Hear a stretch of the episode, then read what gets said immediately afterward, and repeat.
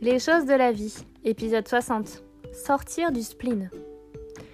Alors oui, tu as des périodes de haut et de bas, des périodes de blues, de petites déprimes, de mélancolie, sans parler de dépression bien sûr parce que c'est une maladie.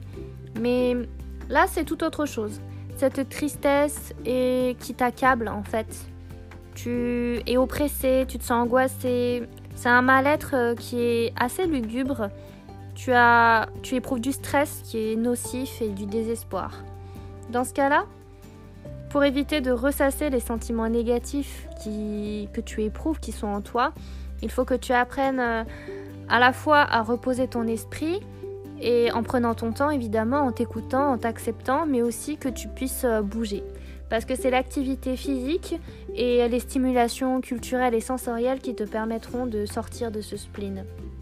Entoure-toi de tes amis et de tes proches, prends des nouvelles d'eux et hum, évite de, parler de toi. En fait, c'est hum, en t'ouvrant au monde extérieur que tu arriveras à hum, t'extérioriser et, arrêter de, de penser au négatif. Sortir du spleen, c'est apprendre à t'intéresser aux autres, à ton environnement, être à l'écoute de ton environnement et ça te permettra d'oublier de mettre de côté toute la négativité et toute la mélancolie que tu auras emmagasinée à cause de tes problèmes, qu'ils soient personnels, professionnels ou amoureux.